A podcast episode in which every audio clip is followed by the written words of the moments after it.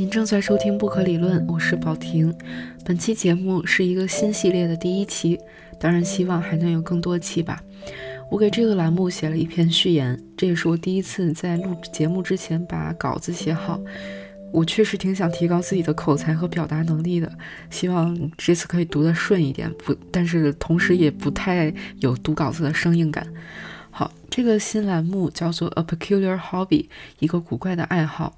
简而言之，在这个栏目里面，我或者如果将来能有幸请到一些嘉宾的话，会对一个或者一组作品进行细读。Peculiar 古怪，当然是带着引号的古怪，它是强调作品的选择并不关乎大众的接受程度或者它的流行程度。Hobby 爱好。说明是纯粹受到自我爱好的驱动，强调研究过程中的乐趣和自发性。这个 a peculiar hobby 是我某一天看一个视频里一个好像是明星说的，但是我实在是想不起来是哪个视频了。我后来怎么找都没找到。但是，嗯，觉得拿来做这个标题还挺合适的。那其实想做这个栏目也是有受到别人的启发，比如说像之前有推荐过的《The Soundtrack Show》这档节目，呃，他的主播 David Collins 是一个做音乐的人，那么他对著名的电影配乐大师 John Williams 不那么出名的作品有一有一个节目，有一期节目他进行了一个总结性的介绍，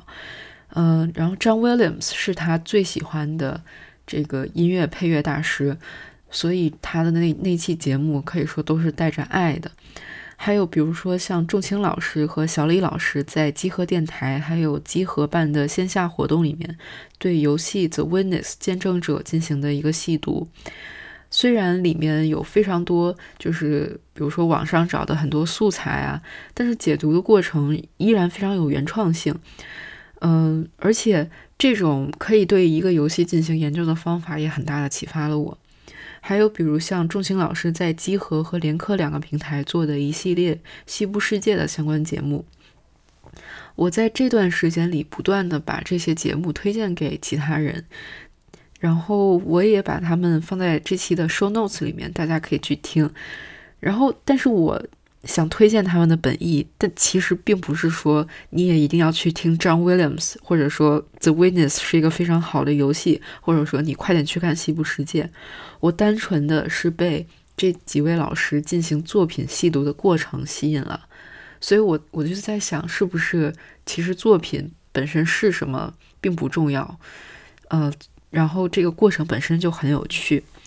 但是后来我自己也去亲自看了《西部世界》，然后也去玩了《The Witness》，是因为我刚好也对这些作品比较感兴趣。然后过程中呢，我产生了一些我自己的想法，并不完全和我听的节目里一样。那么这个就是我自己特别的收获。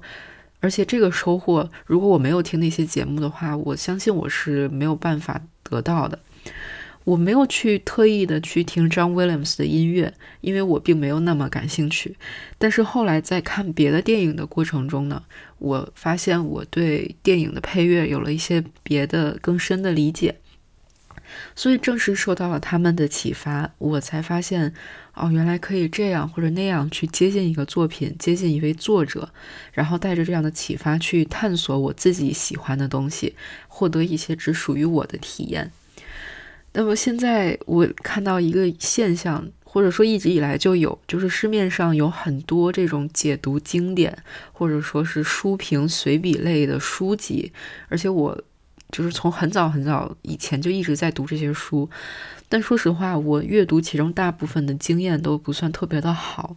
而且很多其实。大部分作者都是我比较信任的作者，是经过我精心挑选过才去读的这些书。他们当然写的不差，但是我觉得很难从中获得什么。呃，当然也也有一例外啊，就是我读的体验特别特别好的是王安忆老师的心灵世界，还有张艺威的情关西游。当然，这跟就是。作者本身就是王安忆老师和张艺威，他们本身特别强，而且具有非常高的作者性有关，而且也非常的专业，做到像他们一样实在太难了。我发现这种情况好像经常出现在经典的文本上面，可能经典还是自己去阅读比较有感触、有收获。呃，比如我在二零一六年年底写了一篇读书总结，在那里面就有几个例子，就是当我读川端康成还有加缪的所谓的文学名著的时候，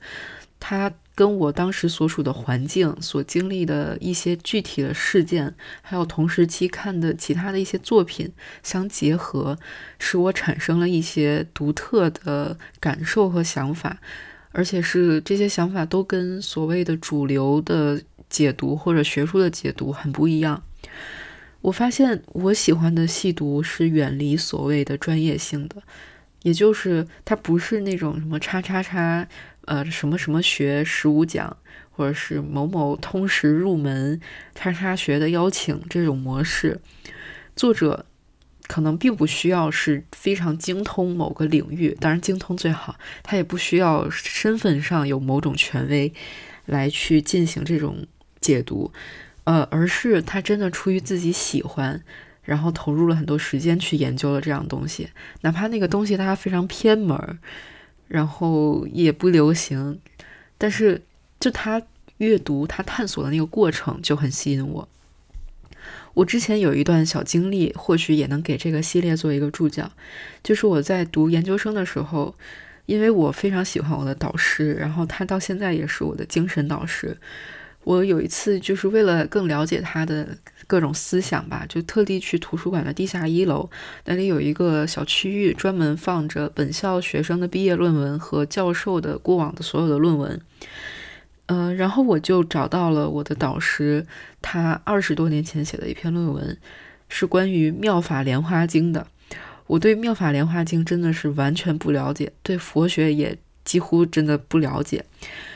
但是这篇论文依然非常吸引我。呃。首先，我读它的时候，我就发现导师在每章节开头就有引用一句引言的这种趣味，然后这个趣味在他现在的论文里依旧有。然后我发现了这一点，就觉得非常的开心。更不要提这个论文的内容了，只是这个论文的形式就是让我非常开心。那么这篇论文的名字叫《妙法莲华经的文学认识论》，它的内容是说。呃，它讲了佛学中的无自性 （non-self），也就是就是说没有自我。然后佛教的思想是泛虚的，是法不可释。翻译成白话就是说，其中的法理无法明确的言说和表达，这可能是不可理论的另一种表达方法吧。然后导师在这篇文章中所表达的观点是说，这种妙法莲花经的无我。还有泛虚的观念可以运用在文学阅读上，正如经文所表达的“万法皆空，法随欲转，众生皆有佛性”。那么，阅读的核心也应该是这样，它不应该是主体，也就是读者和客体及意义之间的关系。就是说，你不是说阅读，然后我得到一个意义。呃，阅读也是，也就是这种文学认识论，它应该是在随缘流变的历史进程中，既是个人世界的因果，也是群体智慧的开导实践。也就是说，是用佛法去指导文学认识。呃，当然，这可能也是一种所谓的干货和湿货的区分方法。当然，这可能是我非常肤浅的对导师这篇论文的理解，我可能并没有完全理解这篇论文的内涵。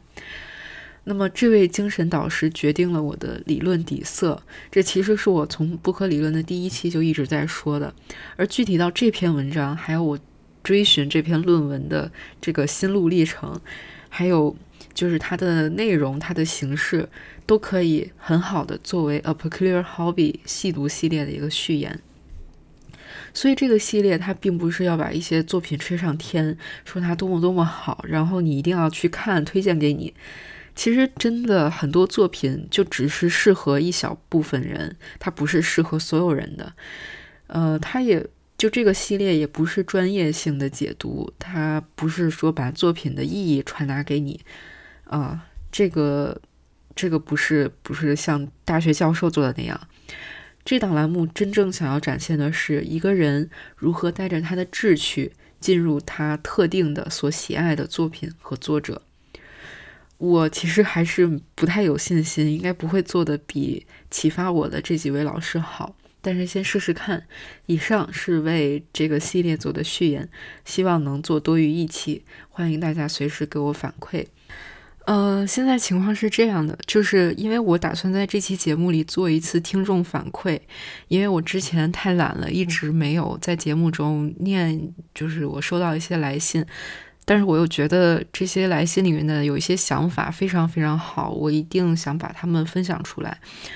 呃，然后我就先录了听众反馈的这个部分，结果发现太长了，就是节目的正文就没办法放了，所以我决定就是本来说这个这一期是 A Peculiar Hobby 的第一期，就临时改成第零期，呃，然后第一期就是下次再放，这一期就是先一个序言，然后加上之前节目的反馈，嗯。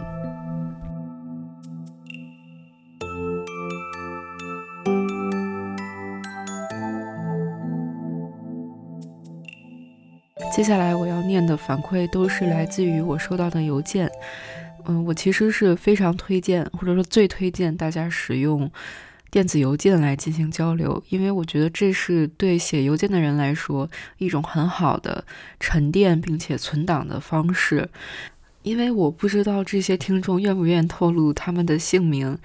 呃，所以我用一种半匿名的形式。来进行反馈，然后我会称他们为“君”，当然就是相相当于纪念刘和珍君的那个“君”，它是没有性别指向的。好，那接下来的顺序呢是按照收到反馈的节目期数，而不是按我收到的邮件时间顺序。嗯，在第六期，也就是关于后人文主义和数字人文的那一期。因为我录那期的时候有一点小紧张，然后好像说了类似于，呃，就是不太自信，然后觉得这一期录的内容好像比较差，然后大家就把它当做一个思维的插件来听，不一定完全赞同我的观点。就是我在节目中表达了类似的这个想法，然后就收到一位听众义军，他说，提供思维比观点正不正确要重要多了。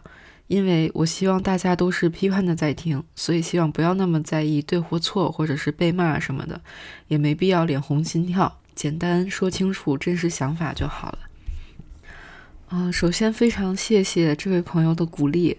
嗯，非常感谢。其实。其实我倒不是非常担心被骂，就是之前其实有和锵锵还有任宁讨论到这个问题，问就问他们，就你们会不会收到一些不友善的评论啊什么的。然后我感到，其实，在不可理论这档节目来说，我收到的这种不友善评论或者是所谓的被骂的情况，已经算所有播客节目中非常非常少的了。如果去看，比如说像翻转电台这样节目。就是是有非常多人在带节奏，看了会非常难受，就是我都替小李老师感到难受的那种。所以我觉得在这点上我已经比较幸运了。那么其实对于每一期，就不光是第六期节目，它其实所有节目都是一个所谓的思维的 add on，就像就是浏览器的一个插件一样，你也把它当做你的大脑。的或者思维的一个插件就好了，就是你可以选择去使用它，也可以选择不用它，然后可以随时插掉、拔掉都可以，或者你可以进行就是你想要的改造。它相当于一个就是放在 Red 呃不 Reddit 放在 GitHub 上面的一个开源的代码，你可以借鉴然后修改它为你所用。这个就是不可理论的节目的用法。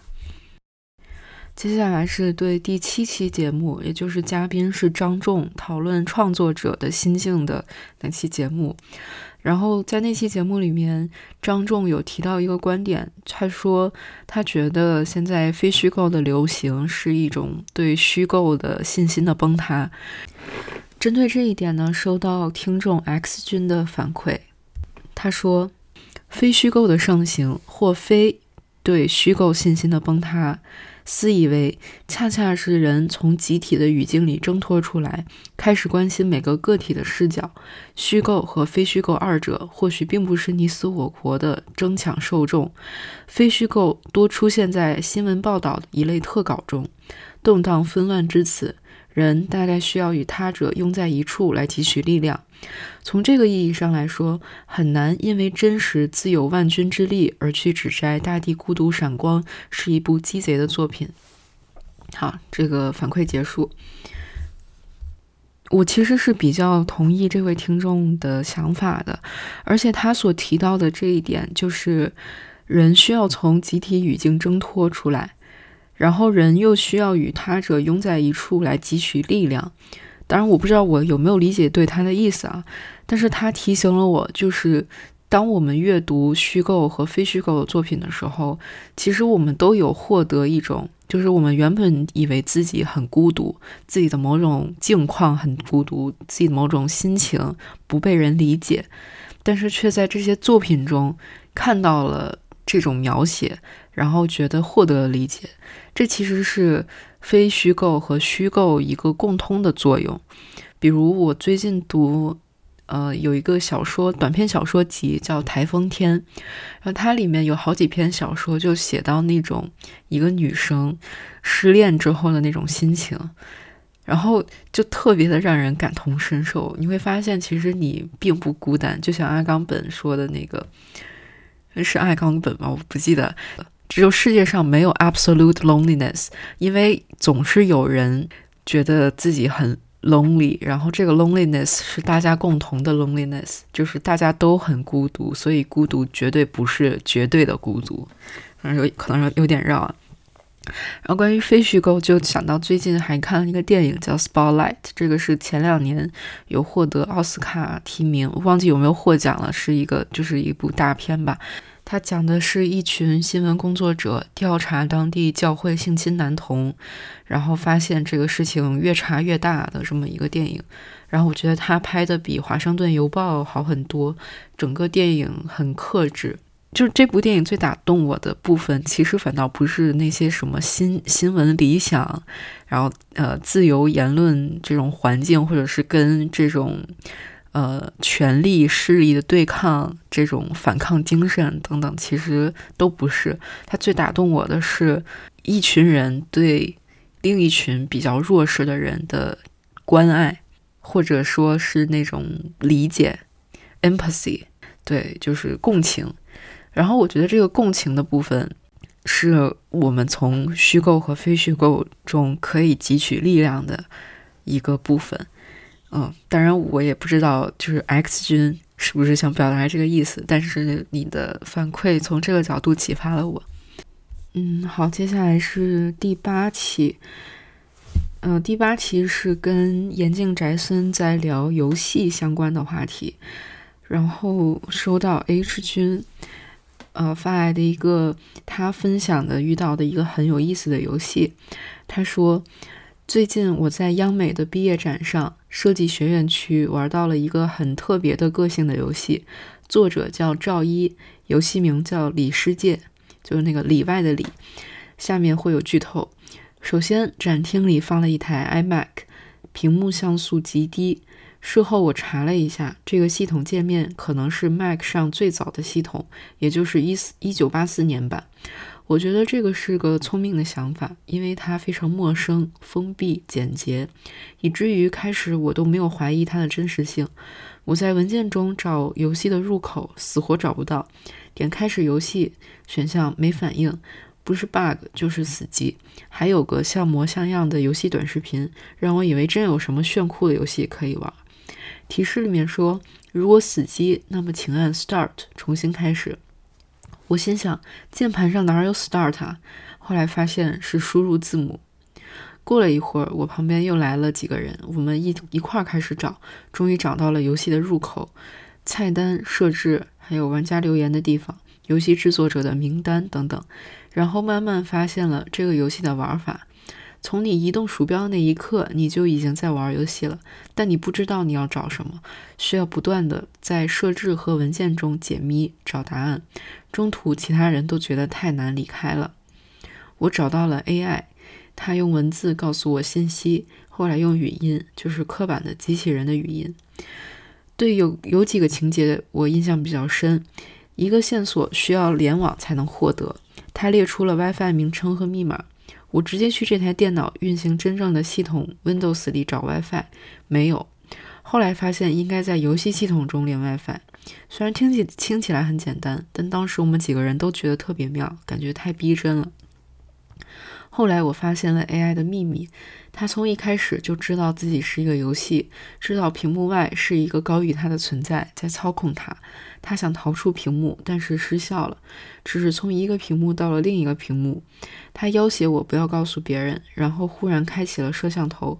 我完全没想到自己会出现在屏幕上，那一刻我还真有点害怕，感觉自己被 AI 控制了一样。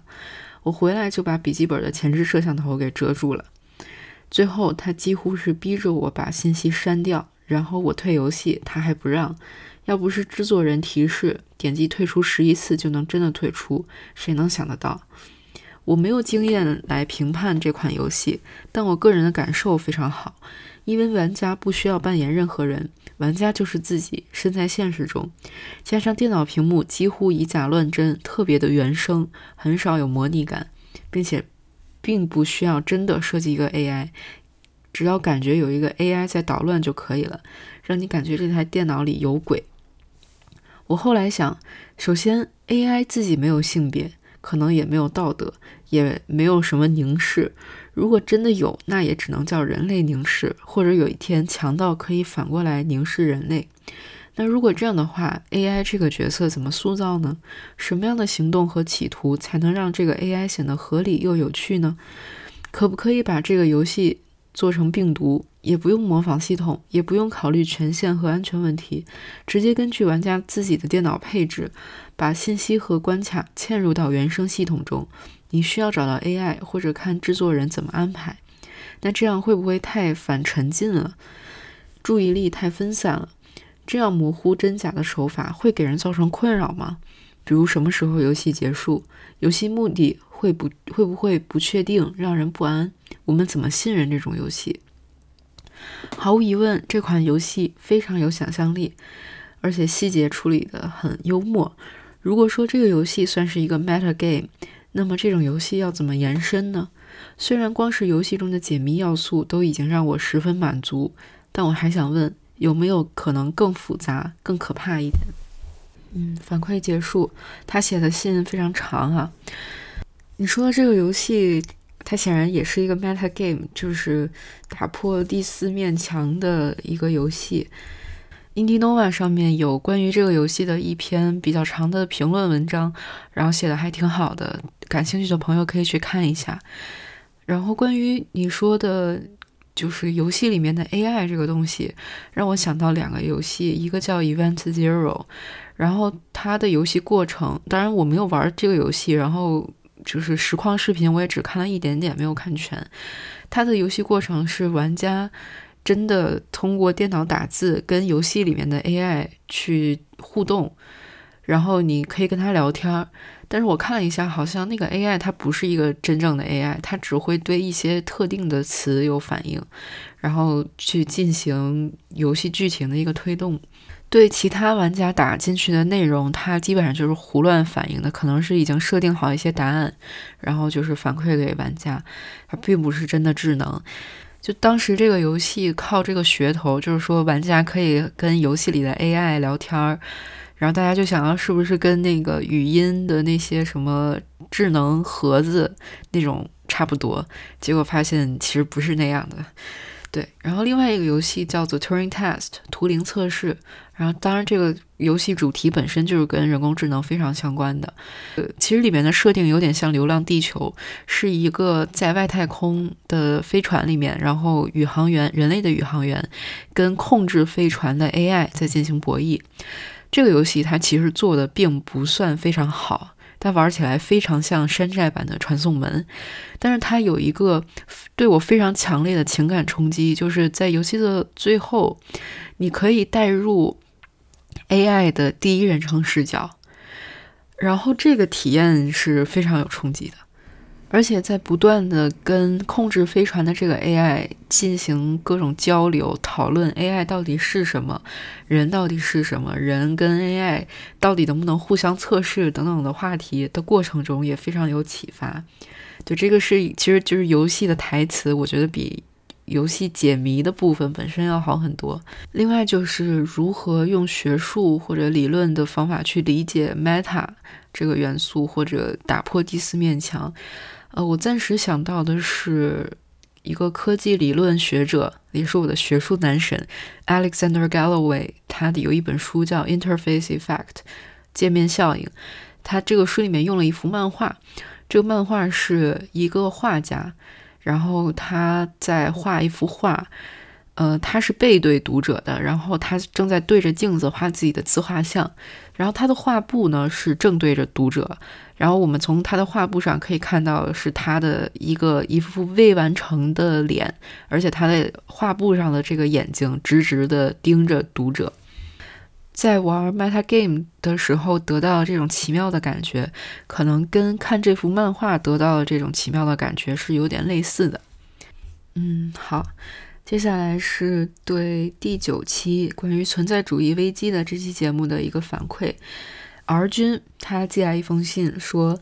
听这期节目之前，并没有认为对人生的意义质疑属于危机，因为危机就是要去度过的。而我每次质疑的结果都是接受现实，然后选择逃避，然后暂时停止质疑，却每次循环往复，没有办法挣脱出来。和你一样，我通常的做法也是求助理论。大一的时候读加缪的《局外人》，对小说里苍白的日光印象深刻，于是从此每次看见过分明媚的阳光，都会想起莫尔索，想着我似乎也该采取和他一样事不关己的态度，才能让自己少些过分追求意义的痛苦。后来看起小金和失之愈合，拍起照片，发现自己对家庭的执念，对计时这件事的执念。与小说相比，非虚构的文学似乎总能更能触动我。作为一个作家导演，失之愈合的作家性其实依旧是第一位的，文学依旧位于影像之上。另外，昨天看了李沧东的《燃烧》，对作家导演有了些更深的认识，推荐一下。再后来，沉迷卡尔维诺，很高兴你读了那段对我影响很深的话。卡尔维诺于我而言，大概是最理想的状态了。我羡慕他的冷静和沉思，他选择放弃记者职业，隐居巴黎的勇敢，他敏感地关照世界，并且自由表达，以虚构文学的方式。在这样看来，我最近的生活状态似乎相反，存在主义危机依旧萦绕着我，浮躁、多虑、无助，连表达的勇气也快失去了。我总安慰自己，年轻的时候迷茫是在所难免的。可我又觉得，我的迷茫期和中二期似乎永远也没有尽头。不过欣慰的是，你的叙说让我意识到，不只是我会有这样的危机。鸵鸟心态的我通常会求助于自身的反省，但事实上，阅读和交流这种向外的求助，或许会帮助我更快的痊愈。谢谢 R 君的来信。我也收到有一些其他的或长或短的来信，都是表达说节目中说的一些情况，呃，在自己身上也发生过，很有同感。我挺开心能让别的朋友，呃，有这种共鸣的感觉的。然后，其实说到迷茫，其实大家都会有，而且大家是在自己的生活中不断的，就是去观察，然后通过周围的，不管是。理论也好，或者小说里的情节也好，或者就是身边的一些事情也好，我们会通过这种向外的观察来进行自身的反省。嗯其实我今天就经历了一件小事，然后我接下来可能会讲的比较啰嗦，大家谅解一下。就今天晚上我出去看演出，然后回来大概晚上十点半了，就十点半还在地铁上，没想到地铁非常的挤。呃，然后在地铁上就看到有一个一家三口带着小孩儿，然后那个小孩儿非常小，就是可能一两岁、两三岁吧。然后他穿了一个非常非常厚的棉裤，可能因为这个原因，就是地铁上有又有点热，脱下来那个棉裤又不太方便，加上小孩儿又很困了，这个小孩就一直在地铁上大哭大闹。然后这个他的妈妈呢，就一直非常努力的，就是用各种方式抱他，然后带他看地铁外面的广告啊，或者就是各种方式想安抚他，不要让他再哭闹了。然后他的爸爸呢，就是在一边拿着行李，因为这个地铁是经过火车站，他们一看就是从火车站上车，拿着行李推着婴儿车，那个婴儿车里还塞满了各种各样的婴儿的东西，还有这两个成年人的大衣什么的，就是非常窘迫的这么一个状况。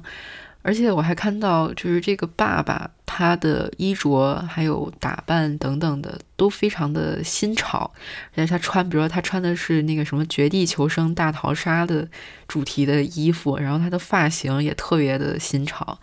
但是相比之下，这个母亲她的打扮等等的，就相比之下比较传统或者比较土。这两个人在一起就有有一种不太搭的这种感觉。然后他们两个就是一路上就一直的在安抚这个婴儿，然后怎么着都不是，然后一会儿换爸爸抱，一会儿换妈妈抱，然后就还是没有成功的安抚他，直到我下车也没有安抚好。后来我就把我自己带入了这个母亲的这个情况，就我就想象说，如果我是一个母亲，然后我带小孩儿，还拿着一堆行李在地铁上。在这么挤的地铁上安抚他，然后我会觉得这个情况对我来说非常痛苦。然后我又想象了一下，假如是我妈在是这个情况里的妈妈这个角色，我觉得我妈并不会觉得很痛苦，因为我妈是那种她对日常生活并不是很敏感，然后她会觉得她就是过普通人的日子，然后这个可能是过日子的一部分，那她就去过。但是对我来说，我不希望我的生活中有这样的部分，嗯，然后我通过这件事也就发现，好像我对痛苦的敏感度会比较高，嗯，虽然与此相伴，可能是我对幸福或者快乐的敏感度也比较高，比如像我妈，她可能不会看一部音乐剧像我一样去流泪，嗯，但是通过这种外在的观察，就会能获得一些对自己的了解。比如我能接受什么，不能接受什么，我的底线在哪里，我想要的生活是什么样的，等等的。嗯，当然我可能讲一个很无聊的故事或者不恰当的例子。嗯，然后这个是一一个想法吧。接下来是第十期，就是关于身体的那一期，收到 C 君的一封来信。他说，节目中关于 embody 的讲述让我想起 Hubert Dreyfus 在《What Computers Still Can't Do》一书中用相关的理念批评 artificial reasoning 那一节的章节名叫做 The Role of Body in Artificial Intelligence。C 君说的这本书呢，很遗憾我没有找来看，就没有找到，特别是那个很很关键的那一章，我也没有找到。后来在第十三期节目里。的后半有稍微谈论到这个话题，我只能去看一些这本书的简介和评论，然后基于这些简介和评论，大概得出就这本书是关于说，呃，disembodied machines，呃，这个是 Dreyfus 在批判的一种东西，说他们没有真正的智能，而人类呢还是有他们的独特性的。至于就是 disembodied。到底如何不好？我因为实在是没有看，所以没有办法做出任何的评论。但是我这里想反馈的是另外一篇文章，就是我的导师刚好不久之后要做一个 keynote speech，然后看到了他要做的这个演讲的摘要，题目叫做《人工智能与测向伦理：后人类人文攻略》。嗯，他在这里面提到。我觉得比较有相关性的一个是，就是传统的，就是那种图灵机的时代已经过去了，而图灵机它所基于的思维是笛卡尔的理性思维，嗯，可能就是 Dreyfus 说的那种 reasoning 嘛。而后人类人文呢，它的成立的关键点是，我引用一下我导师的原文啊。不论是正向投射为负向，还是是现态攻略的似透未透，都不会成为理性修透 work through 自己的阻碍，因为除了直线进出，理性也可以带入侧向连接而增能。我们可以从这几个角度来说明，这里的侧向连接涉及智能与纯理性的微妙差异，也涉及抛掷落下并置的类似半真实的两节式投影。啊，引用结束，非常符合导师的这种令人读不懂的风格。我对这段话粗浅的理解呢，就是说它不是它不是直线的，是侧向连接的，是指。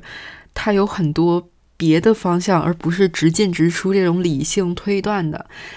所谓的抛掷落下呢，又就是那个尼采的什么，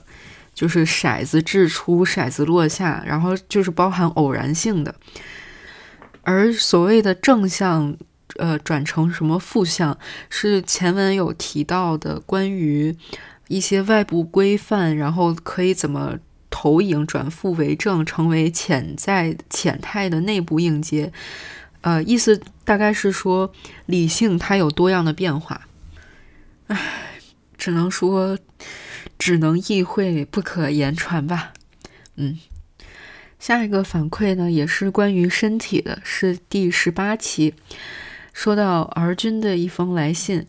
他针对第十八期里面有一个。锵锵提出的问题说，就是身体本身也可以传递信息，是怎么传递？而君说这个很有意思，呃，这让他想起他之前上一门叫音乐论的课，老师给我们看。古尔德演奏巴赫的视频，说到表演 （performance） 其实是音乐最关键的部分。正因为古尔德不同于以往钢琴家正襟危坐的身体姿态，表示了他不愿意用常规套路去演奏巴赫，而选择更自我、更自由的方式。然后他觉得这可能是一个身体传递信息的例子。嗯，我发现西方文艺理理理论真的非常爱古尔德。比如在阿冈本的一本书《The Coming Community》里面就有特别提到古尔德，呃，然后在那个部分，阿冈本是在说，呃，not do，还有 not not do，然后他说到古尔德，说古尔德为什么是一个最特别、最伟大的钢琴家，就是因为别的钢琴家他是有 play。和 not to play 的这种潜势的 potential，但是古尔德只有古尔德是唯一一个有 not not play 的潜势的，就是说他有控制自己的潜能，呃，也能控制自己的无能。我第一次读到这段话是我刚上研究生那年，就是二零一四年吧。当时我就对这个描述非常非常的费解，我就特地去问了一个学姐，我就问她说：“这个 not not play 到底是什么？”然后那个学姐是这么回复我的，她说：“not not play 应该是说，相较于其他的钢琴家，古尔德不再是一种固定。”或者制式化的演奏技法是所有钢琴家都必须的，但是古尔德除了技巧完备之外，演奏方式却是跳脱所有框架的。他有自己专属的破烂的椅子，那其实会影响演奏者演奏曲目的。而且另外就是他会边演奏边哼曲子，因此。他的听众除了音乐之外，还会听到夹杂的人声，还有椅子的这种噪音。再有就是，他后来是拒绝现场演奏的，他只用广播或者录音的方式来演奏巴赫和贝多芬的音乐。因此，古尔德的 Not Not Play 在于他破除了音乐家的 Position 和 Play 这个 Act，它不在于。就是他真的是演奏还是不演奏，甚至可以说他不管有没有琴，他都能演奏或不演奏，因为他回到了保有最纯粹的演不演奏的部位的潜能，让自己拥有能力的一种属于自身的关系，而不是在必然、必须或意志下的 determination。这也是社会概念下的两种决断。阿冈本的古尔德，就是德勒兹的 Francis Bacon，他们都跳脱了艺术原有的经典模式，而呈现出自身的创造力。这种创造力是直接回到生命本身的，让生命有厚度、有力流的美学生命。这个是当时那位学姐给我回复的信息，真的非常感谢她。但是我觉得我还是没有完全的理解 “not not play” 或者就是 “not not do” 的含义。嗯，想要理解阿甘本 “potentiality” 是一个非常重要的概念。这个有以后有机会的话我们再谈。不过我相信理论都是互通的。我相信阿甘本对古尔德的论述不仅跟。呃，而君所说的音乐论的老师对古尔德的论述有共通之处，可能跟刚刚提到的所谓后人类人文攻略里面这种侧向连结也是有有关系的。好，以上就是到目前为止收到的一些很好的想法，当然这个不是我收到的全部来信，呃，每封来信我都会回复，其实。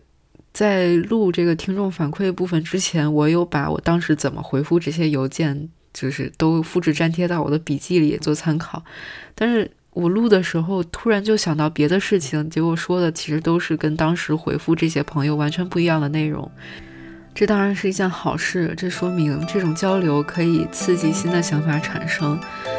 嗯，我们可能回答不到对方想问的问题，但是。可以给对方一些灵感，去产生一些新的想法，所以非常感谢来信的朋友。那这期节目就到这里，不可理论带你用理论理解生活，我们下期再见。